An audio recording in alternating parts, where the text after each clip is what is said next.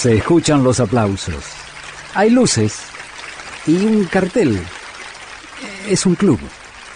676. El club de Astor Piazzolla.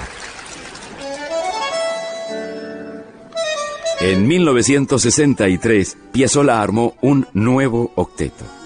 Allí estaban Jaime Gossis en el piano, Antonio Agri en el violín, Oscar López Ruiz en la guitarra, Quicho Díaz en el contrabajo, José Bragato en el cello, Jorge Barone en la flauta, Leo Jacobson en percusión, Astor en el bandoneón.